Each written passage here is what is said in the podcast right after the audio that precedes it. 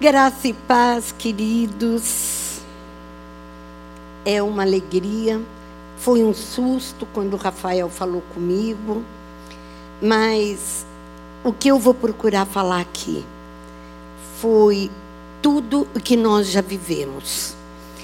Então, eu eu queria que vocês abrissem em 2 Reis, capítulo 4, versículo de 1 a 7, que fala o seguinte: é uma passagem muito conhecida, e mas eu tenho certeza que vai nos edificar muito. Certa mulher, viúva de um dos discípulos dos profetas, clamou a Eliseu, dizendo: O meu marido, seu servo, está morto e o Senhor sabe que esse seu servo temia o Senhor Deus. Mas veio o credor para levar os meus dois filhos como escravos. Guarde bem isso. Os meus dois filhos como escravos. Eliseu perguntou à mulher: O que posso fazer por você? Diga-me o que é que você tem em casa. Ela respondeu: esta sua serva não tem nada em casa, a não ser um jarro de azeite. Então Eliseu disse: Vá, peça emprestadas vasilhas e todos os seus, a todos os seus vizinhos. Vasilhas vazias, muitas vasilhas. Depois, entre em casa, feche a porta atrás de você e dos seus filhos e derrame o azeite em todas aquelas vasilhas põe à parte as que forem ficando cheias, atrás de si e dos seus filhos. Estes lhe passavam as vasilhas e ela as enchia. Quando a todas estavam cheias, ela disse a um dos filhos: Traga-me mais uma vasilha. Mas ele respondeu: Não há mais vasilha nenhuma. E o azeite parou. Então ela foi e contou ao homem de Deus. E ele disse: Vá, venda o azeite e pague a sua dívida, e você e os seus filhos vivam do que sobrar. Amém? Pai, nós nos colocamos nas tuas mãos, Senhor. Paizinho querido, usa-nos, Senhor, para a tua honra, para a tua glória, Senhor. Que o teu Santo Espírito esteja nesse lugar, Senhor. E que tudo, Senhor, venha falar daquilo o que o Senhor quer para cada pessoa, Senhor. Usa-nos para a tua honra e para a tua glória e o louvor do teu santo e bendito nome. Amém. O que eu achei interessante nessa passagem foi o seguinte, porque sempre a gente fala da multiplicação, mas eu queria falar da coragem dessa mulher. Ela sentiu que ela poderia perder os filhos. E ela no desespero, porque uma mãe, quando vê o filho com uma necessidade, o desespero da mãe não tem limite. E ela foi, e ela foi, clamou, ela pediu a quem ela via que poderia resolver naquele momento o problema dela os seus filhos seriam escravos para pagar dívidas. E ela foi. Eu achei essa mulher muito corajosa. Eu achei essa mulher tremendamente dinâmica. Eu falei, como pode? Ele poderia não recebê-la, poderia não falar nada. Muitas vezes a gente sabe que naquela época a mulher não era nem quase considerada. Mas uma mãe quando vê uma necessidade do filho, ela vai às últimas consequências. Ela não mede o que ela pode fazer. E a Bíblia nos mostra exemplo de vários tipos de mães, com características próprias e diferentes. Teve mãe nova, Eva. Mal chegou, já foi mãe, né? Eva. Teve mãe que já era mais velha, Sara. Teve mãe que precisou ser mãe e pai.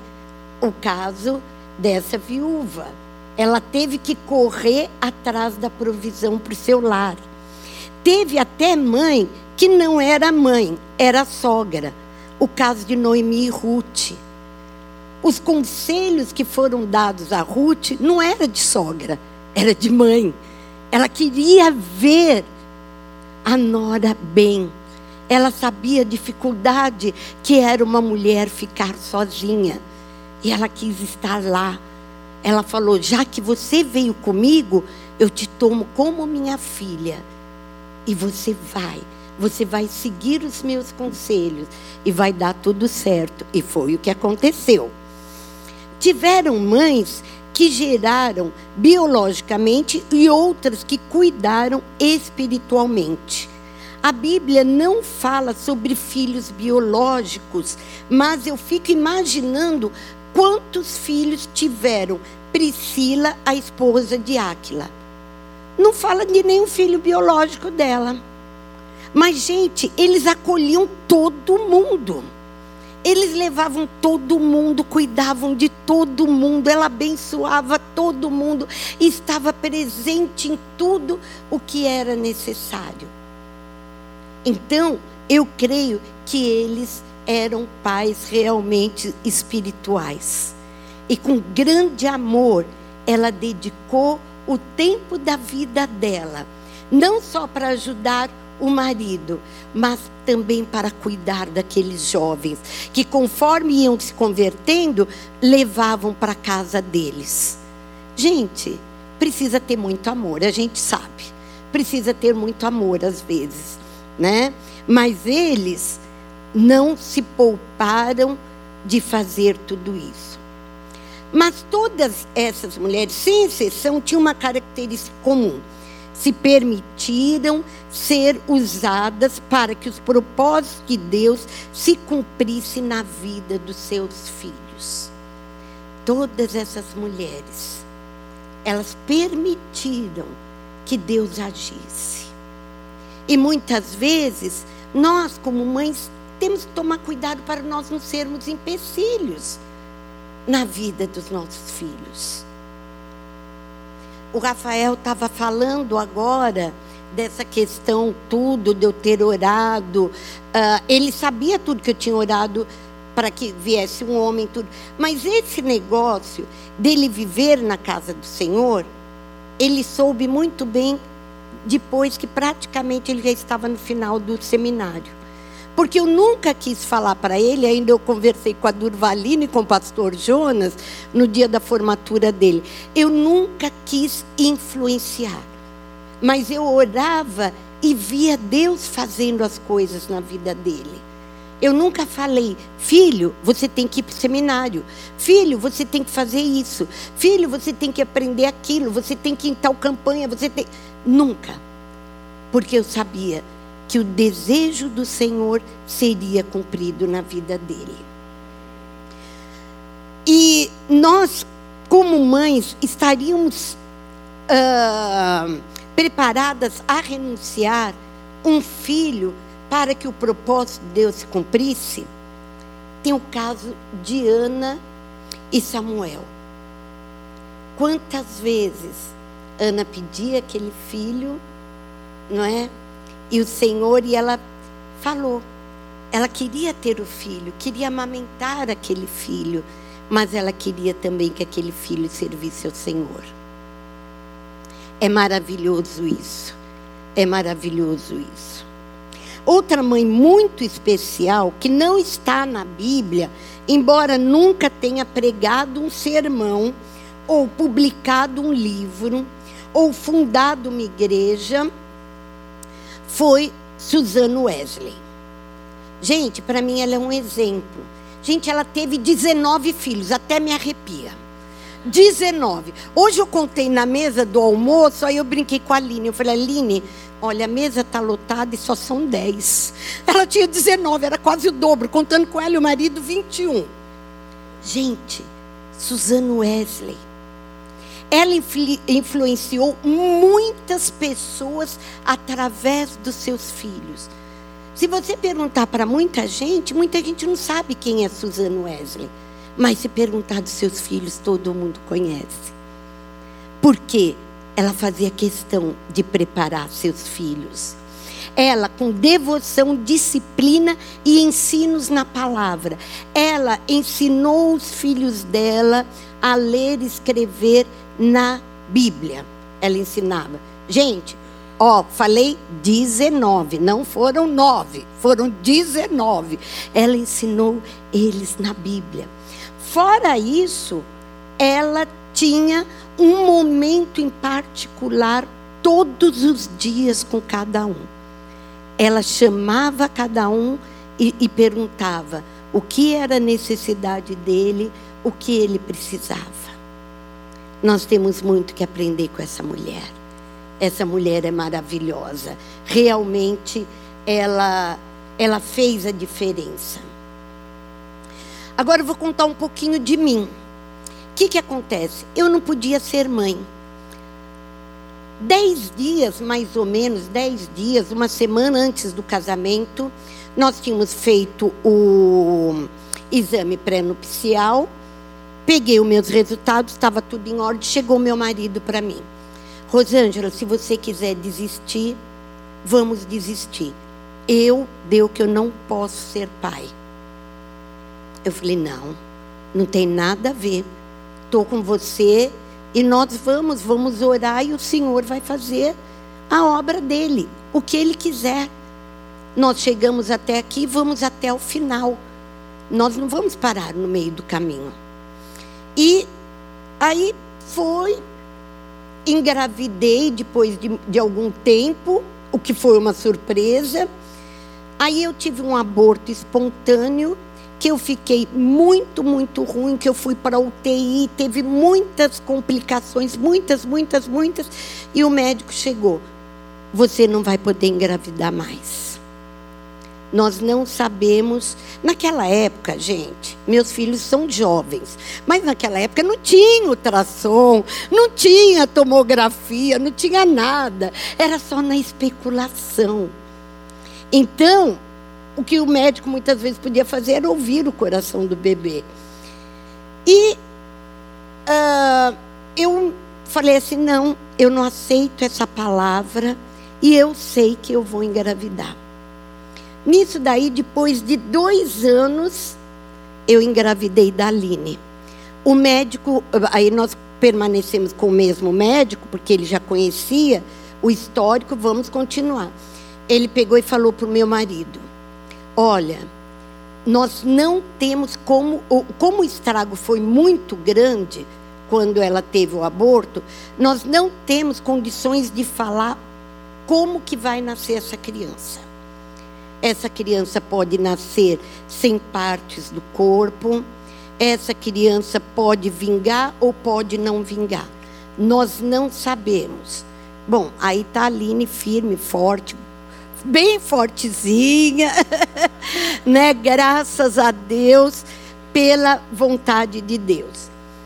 Saí aquele dia do hospital com a Aline nos braços e o médico falou: Olha, vocês já sabem. Por favor, vocês dois, não aprontem, porque vocês, é, é, é, na próxima gravidez, ou é ela ou a criança. Eu falei, ele que pensa. Saí eu com a minha filha toda feliz, mas eu sabia que Deus tinha mais. Eu sabia que Deus tinha mais. E passaram um ano e meio, tudo, eu falei assim, está na hora de vir aquele menino, Senhor. Aquele menino que vai amar a tua casa, aquele menino que vai viver. Ele ama tanto a casa de Deus que uma vez eu esqueci ele na igreja. Quando nós estávamos chegando em casa, nós, o Rafael, pelo amor de Deus, voltamos para pegar o Rafael. Estava ele lá todo, brincando na igreja, feliz, não tinha nem chorado. E ele era pequeno. então, uh, foi assim. E nós pedimos, principalmente eu, vou falar na época mesmo, eu pedi ao Senhor. E falei, Senhor, eu quero, eu quero ter um filho que honre a tua palavra, que honre a tua palavra, que esteja à frente, que vá fazer diferença na vida de muitas pessoas, que vai estar te servindo, que vai te amar acima de todas as coisas. E muitas vezes nós sabemos que não é fácil ser mãe, né? No dia de hoje, tudo bem, é dia de festa, é dia das mães, é musiquinha para cá, cartão para lá, beijinho de lá para cá, tudo tal. Não se esqueça, amanhã é segunda-feira. amanhã já voltamos à nossa rotina. Mas esse ministério de ser mãe está no nosso coração. E eu queria perguntar: qual tem sido sua motivação para exercer esse ministério de mãe? Porque, gente, é, no, é um ministério. Porque às vezes se pergunta para a pessoa: o que, que você faz? Ah, eu não tenho ministério nenhum. Tem, tem, tem ministério. Você tem que cuidar bem do seu filho. Você tem que preparar ele. Qual tem sido é, porque nem todos os dias são fáceis e gostosos da gente ser mães. Daqui a pouco eu vou falar umas coisinhas aqui. Com honras, homenagens e pompas é ótimo. Mas no dia a dia nós temos lutas e dificuldades. Quem ensinou o filho a bater na cara de alguém? Quando você vê aquele bebê lindo, ai que gracinha, tum, você leva um tapão.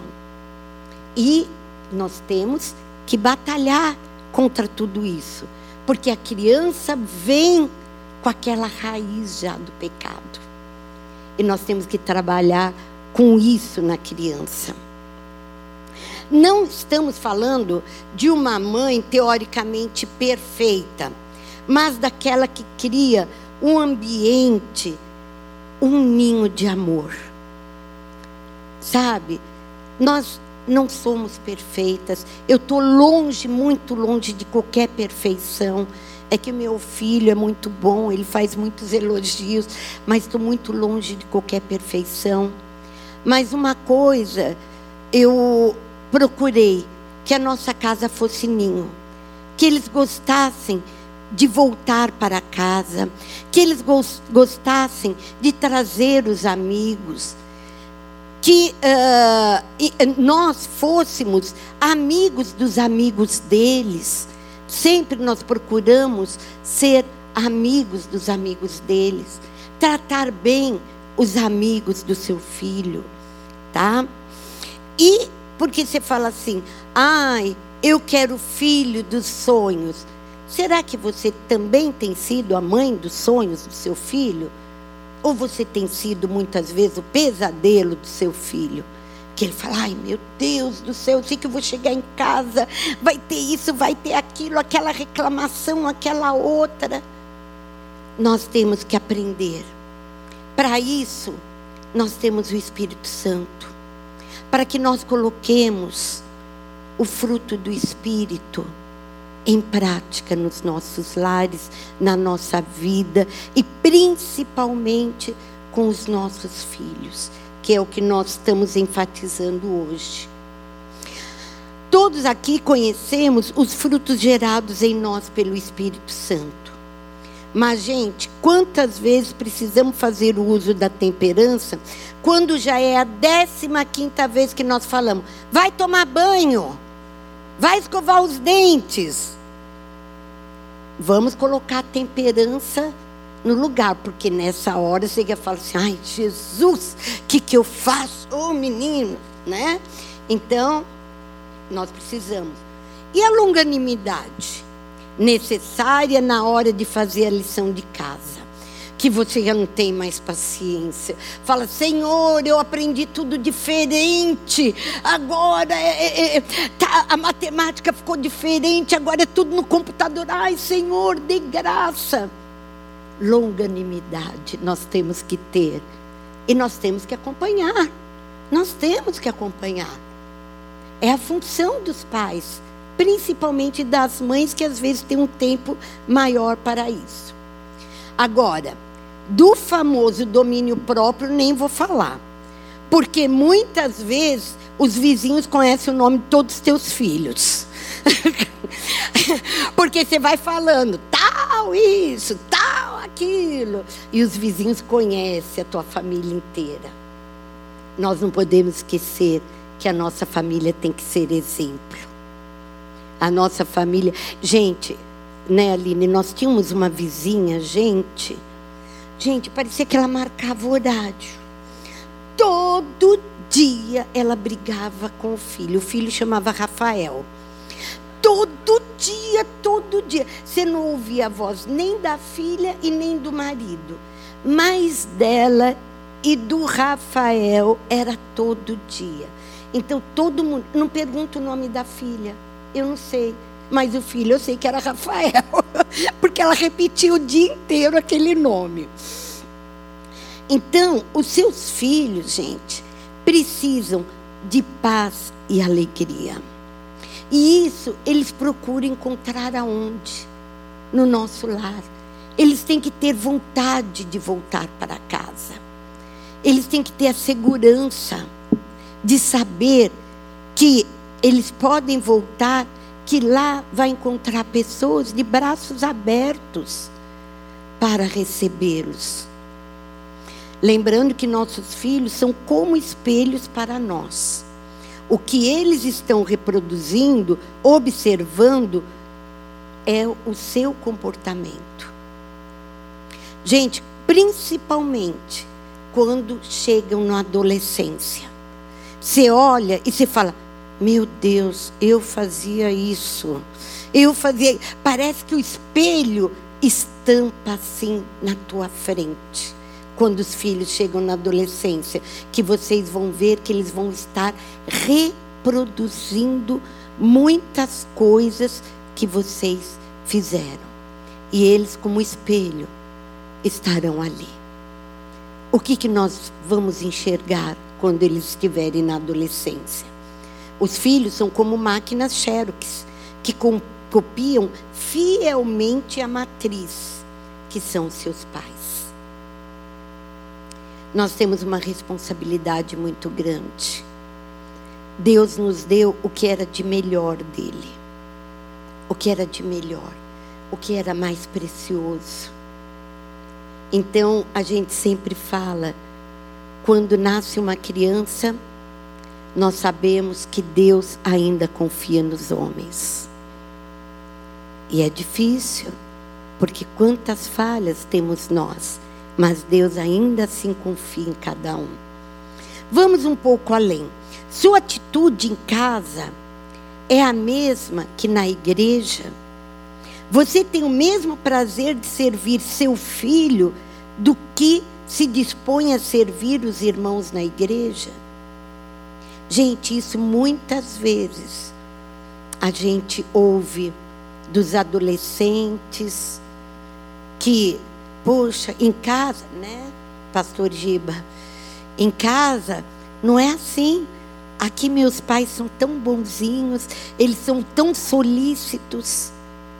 Não, você precisa ser assim é em casa. Se der tempo, melhor, na igreja também, lógico. Mas primeiro em casa. As crianças estão de olho no que nós fazemos elas estão observando tudo. E nós não podemos decepcioná-las.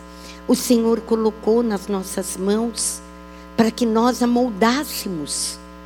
Nós amoldássemos, nós apresentássemos o Filho de Deus, Jesus Cristo, para eles. E quando nós pisamos na bola, vamos para a criança e pedimos perdão. Eu não deveria de ter feito isso. Se eu fiz isso para você, te deixei triste, eu te peço perdão. Nós vemos que muitos pais, muitas mães têm dificuldades de pedir perdão. Quando nós pedimos perdão, nós somos elevados a um patamar maior. Nós temos uma consideração maior pelos nossos filhos, dos nossos filhos para conosco. Uh, a palavra de Deus é muito clara quando diz: ensina a criança no caminho que deve andar, e ainda quando for velho, não desviará dele. Está em Provérbios 22, 6. Queridos, somos as primeiras referências na vida dos nossos filhos. Os primeiros rostos, rostos que eles veem, os primeiros que eles reconhecem. Muitas vezes, nós temos que ajoelhar e pedir para Deus: tenha misericórdia de mim, Senhor, no que eu falei com o meu filho, no que eu posso ter criado marcas no meu filho. Tenha misericórdia. E, Senhor, que essas marcas sumam pelo sangue de Jesus Cristo. Tenha uma conversa séria com seu filho. Saia com ele. Tenha uma conversa séria. Peça perdão. E se você sentar e pegar um papel, uma caneta e falar assim: Espírito Santo, me faça lembrar tudo que eu possa ter marcado a vida do meu filho. Você vai ver quantas coisas nós fizemos. Quantas coisas nós fizemos que marcou a vida do nosso filho. Ainda é tempo. Sempre há tempo. Sempre há tempo e Deus conta conosco.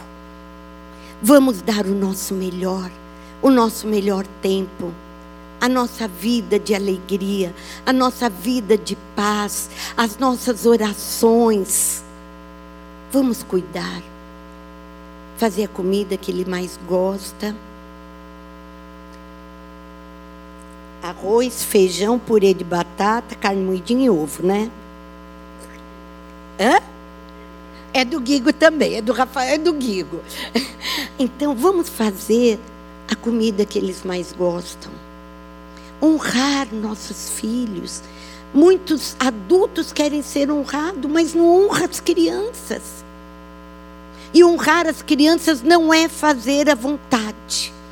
Honrar as crianças é falar não.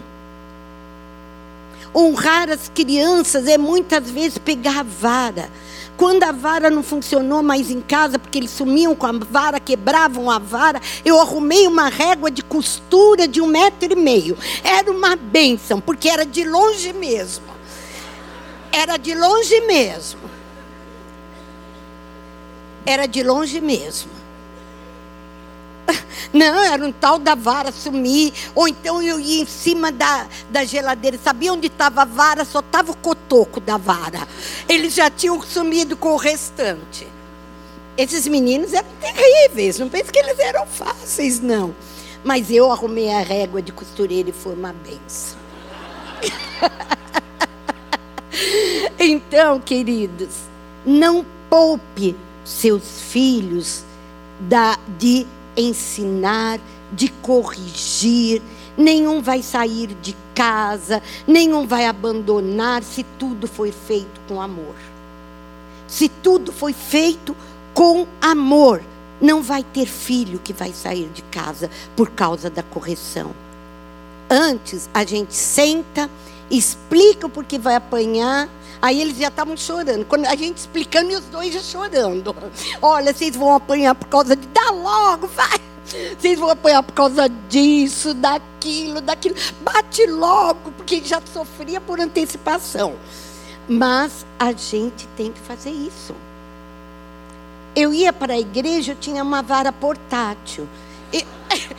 Eu só, eu só abria o zíper da bolsa e mostrava já sabia que a vara portátil ia entrar em ação hora que chegasse em casa. Mas eles sabiam que tudo era por amor. Nós temos que amá-los incondicionalmente. Mas meu filho faz isso e aquilo. Incondicionalmente. Incondicionalmente. Suprir suas necessidades básicas principalmente emocionais, suas necessidades, porque às vezes a gente se preocupa tanto com, ai, meu filho precisa disso, meu filho precisa daquilo, meu filho precisa daquilo. Não.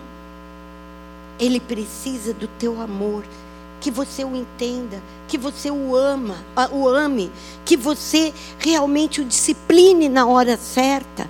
Disciplina é sinal de amor. Quem não disciplina muitas vezes é preguiçoso. Porque fala assim: ah, eu vou ter que de novo falar tudo. Tem, tem que falar. Ó, tem hora que você conta 1360 vezes. Mas é assim mesmo. E outra coisa, temos que ensiná-los e treiná-los para a vida. Tem muita mãe que acha que o filho vai ficar debaixo do, do seu braço a vida inteira. Não. Seu filho vai ser ensinado para a vida. Ele, ele vai fazer aquilo que você não pôde fazer, aquilo que você não conseguiu, porque você começou aqui, o seu filho já começou aqui, porque ele já ganhou o tempo da tua experiência. Então, teu filho vai além de você, muito além, muito além. É profetizar realmente. E tudo que fizeres, fazei de todo o coração, como ao Senhor, e não aos homens, sabendo que recebereis do Senhor a recompensa. Gente, tem muitas mães que falam assim: eu não consigo ver tudo isso, Rosângela. Ou então até fala: eu não tenho mais tempo para isso. Querida, só vou te falar o seguinte: tem muitas coisas que nós vamos ver lá na eternidade. Nenhuma da semente que foi lançada nessa terra ficará sem germinar. Nenhuma. Nenhuma. Então não fique triste no seu coração. Às vezes seus olhos não vão ver, mas na eternidade você vai chegar e vai ver.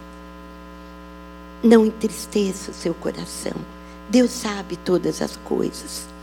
Nas prioridades de Deus, devemos observar que os filhos não aparecem antes dos nossos cônjuges. Mulheres, isso é um erro que eu sei que vocês aprendem muito nos encontros de casais. Nunca. Olha as prioridades de Deus. Deus, o cônjuge, aí que vem os filhos. Toda vez que nós invertemos prioridades, nós sofremos consequências. Nós sofremos consequências. Não invertam as prioridades de Deus. Faça de acordo com o que Deus manda, que tudo dá certo. Não vejo ninguém que fizesse as coisas como Deus manda, que falasse, falhou. Uh, o nosso ministério de ser mãe, nos deparamos com dificuldades e provamos muitas vezes desânimos, frustrações e angústias. Quantas vezes cansamos, falamos assim: parece que eu não estou vendo nada. Espere no Senhor, que Ele ainda vai mostrar a você, Ele ainda vai te honrar no tempo certo. Nós não sabemos o tempo do Senhor descobrimos que na vida cristã não se vive sozinha, mas Cristo vive através de nós, que o Espírito Santo, nosso consolador, nos dá estratégias e Deus nos traz a vitória completa sobre todos os problemas. Querido, pena que o, que o horário está avançado, mas eu queria falar tanta coisa, tanta coisa. Não há muitos e muitos anos atrás, não, os meninos já eram jovens, quando nós perdemos tudo. Tudo. E nós vimos os nossos filhos dormirem no chão. Era edredom no chão e eles deitados em cima, como também, lógico, eu e o pai deles, né? Nós não íamos ficar no bem bom deixar os dois. Mas nunca Nunca ouvimos uma murmuração desses meninos. Eles já trabalhavam fora. Eu sei que doía o corpo deles no dia seguinte. Doía muito, porque os dois acordavam cedo, os dois trabalhavam, depois iam para a faculdade. Doía, mas nunca ouvi uma murmuração. Talvez, porque talvez eles nunca tenham ouvido murmuração também da gente. Então, cuidado com o que você faz com seu filho. Quando você tiver que falar alguma coisa, vá ao quarto, fale com seu marido. Não precisa tirar razão do seu marido na frente do seu filho. Quantas vezes eles dão uma bronca assim que dá vontade da gente. A gente vai inflando, as mães vão inflando. Ele não precisava ser tão bravo, ele não precisava ser tão bravo.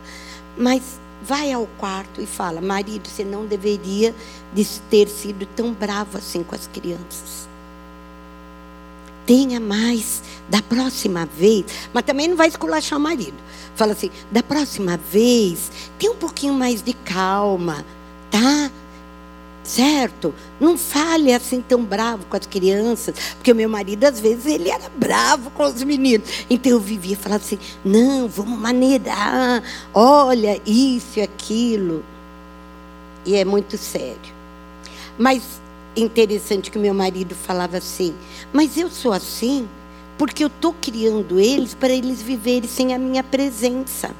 Ele sempre falava, ele falava assim, porque se eu morrer, eu tenho que deixar eles preparados. Às vezes eu posso não ter muito tempo. E foi o que realmente aconteceu. Ele conseguiu, num tempo menor, ele deu, vamos dizer, um, uma suplência, uma madureza, nem sei como que é o nome que existe hoje. Não, Aline, não faça cara. Só porque eu falei madureza. Ai, ai.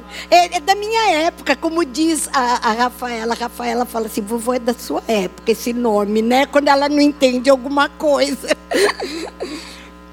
Mas é isso, gente. Essa vitória nem sempre é rápida.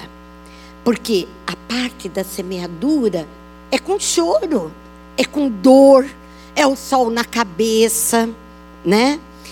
É, não é rápido. E pode até acontecer que nós não vemos pessoalmente, como nós falamos, mas com certeza Deus nunca vai voltar atrás de uma promessa que ele fez. Aí eu quero terminar com essa passagem bíblica que está em Coríntios uh, 4, 16 a 18, que fala o seguinte: Por isso, não desfalecemos mas ainda que o nosso homem exterior esteja consumido, o interior, contudo, se renova de dia em dia, porque a nossa leve e momentânea tribulação produz para nós cada vez mais abundantemente um eterno peso de glória. Não atentando nós nas coisas que se veem, mas sim nas coisas que não se veem porque as que se veem são temporais, enquanto que as que não se veem são eternas. Amém, queridos.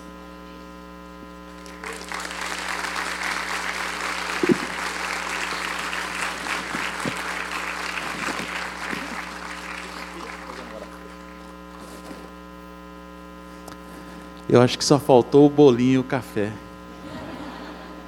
Que graça ouvir ouviria por horas.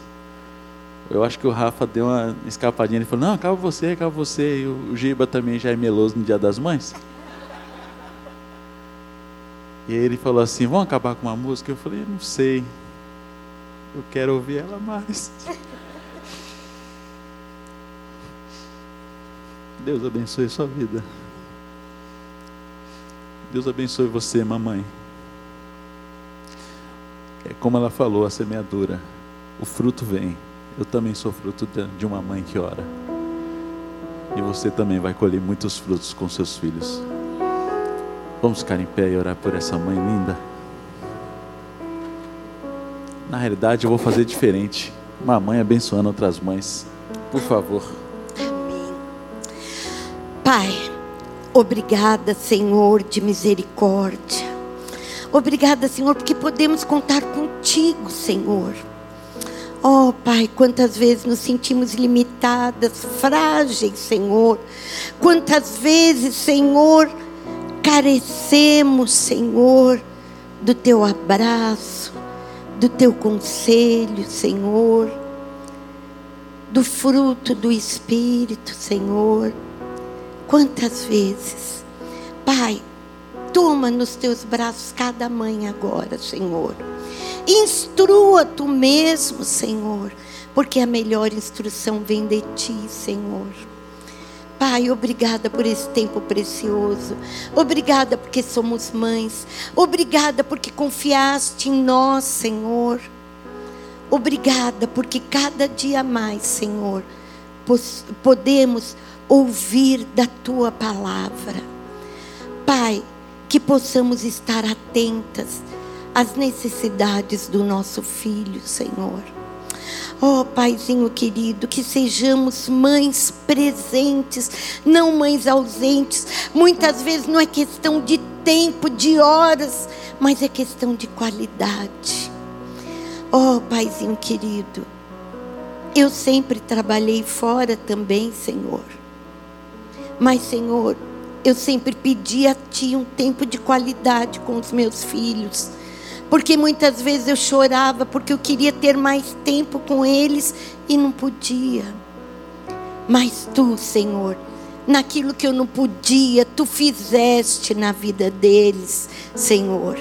Porque tu és um Deus que sonda o nosso coração e sabe da nossa vontade. Então, mãe, aquilo que você não conseguir fazer, que não puder fazer, deixe nas mãos do Senhor que Ele é perfeito, Ele fará o melhor. E que o Senhor te abençoe a cada dia, a cada manhã, que Ele renove tuas forças, que Ele tire tuas dores, que Ele renove o teu ânimo. Oh, Paizinho querido, que cada dia nós sejamos alvos da tua graça e da tua misericórdia. É o que nós te pedimos em o um nome de Jesus. Amém. Glória a Deus. Que o Senhor te abençoe e te guarde. Que o Senhor faça resplandecer sobre ti a palavra dele e o rosto dele. Te dê uma semana abençoada em nome de Jesus. Vá em paz, meu querido. Deus te abençoe. Papai ouve essa também. Traduz lá tudo que for mãe, traduz para pai também, que serve para nós. Deus abençoe, gente. Amanhã tem culto, o culto, 8 horas.